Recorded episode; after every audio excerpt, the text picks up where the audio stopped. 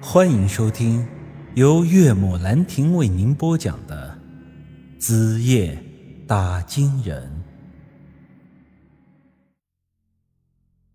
于是我静思了一下，钱命相比，当然还是命更重要。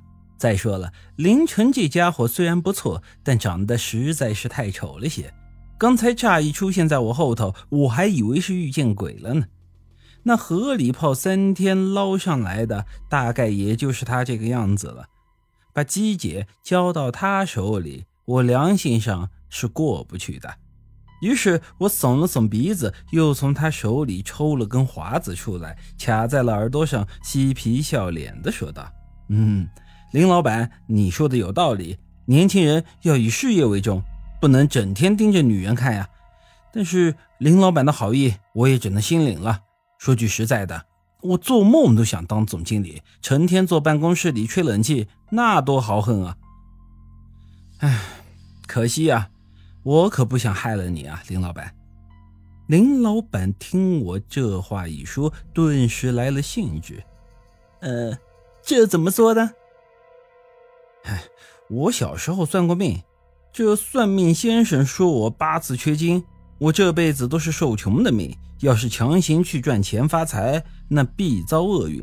轻则呢自己遭殃，重则呢身边的人也会受牵连。林老板，你说你人这么好，我怎么好意思害你啊？林晨听完之后，顿时哈哈一笑啊，陈老弟呀，不是我说你，那个算命先生的话哪里能信啊？我之前就听人说过了。那些个算命的，十个里面有十一个都是骗子的啦，全都是扯淡的玩意儿。所以啊，我就从来不算命。老话说得好啊，我命由我不由天呐。嘿，林老板，其实我刚开始也不信，但是后来被逼的不得不信了呀。你看，我从出生到成年，家里可是一直穷的叮当响。活到十八岁，我都没穿过一条不漏腚的裤子。唉，后来啊，我一个在外地做生意的二叔发了家，开了一家产值超百万的养鸡场。我这二叔呢，见我可怜，就请我去养鸡场帮忙，给我整了个什么销售部的经理职位。可是后来呀，我第一个月的工资都还没拿到手，这养鸡场突然就爆发了禽流感，那我二叔呢就这样破产了。那这养鸡场歇菜了不说吧，他还欠了人家几百万的债啊，天天在街上被催债的人追着砍呢。还有啊，就是我二十岁那年，在一个工地里搬砖，那包工头见我干活卖力，就稍微提拔了我一下。可是第二天呀，那还没完工的大楼就塌了。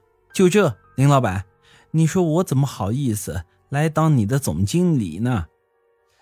嗯，或者林老板觉得你家大业大，经得起我折腾也行。反正啊，我是无所谓啊。凌晨听我这么一吹啊，这心里顿时泛起了嘀咕。啊，老弟，你说的对，有些事情啊，还是宁可信其有，不可信其无啊。这个总经理嘛，你还是别当了。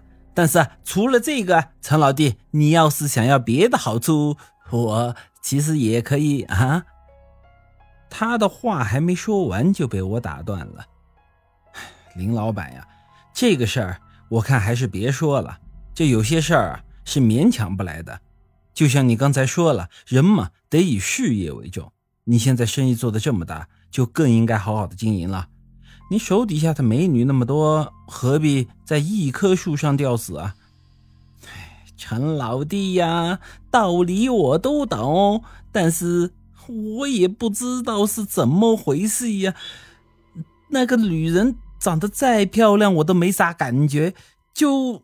对着白灵凤小姐来电呢？古人说“愿得一人心，白首不相离”，弱水三千，只取一瓢。我想指的就是我这种情况了。哎，听他这么一说呀，听得我是起了一身的鸡皮疙瘩。这时候我已经不知道要怎么和他继续说下去了。毕竟人家老弟长老弟短的叫着我，我也不能说的太直接。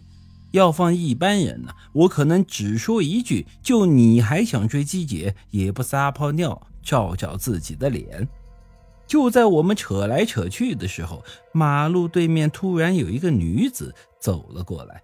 她身上的衣着呀，和一般的妇女也没啥不一样，但是头上的头发却很凌乱，眼眶泛红，好像是刚大哭过。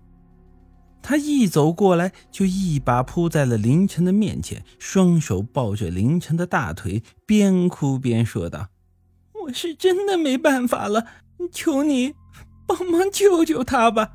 你可以恨我，但他毕竟是你的亲儿子呀。”本集已经播讲完毕，欢迎您的继续收听。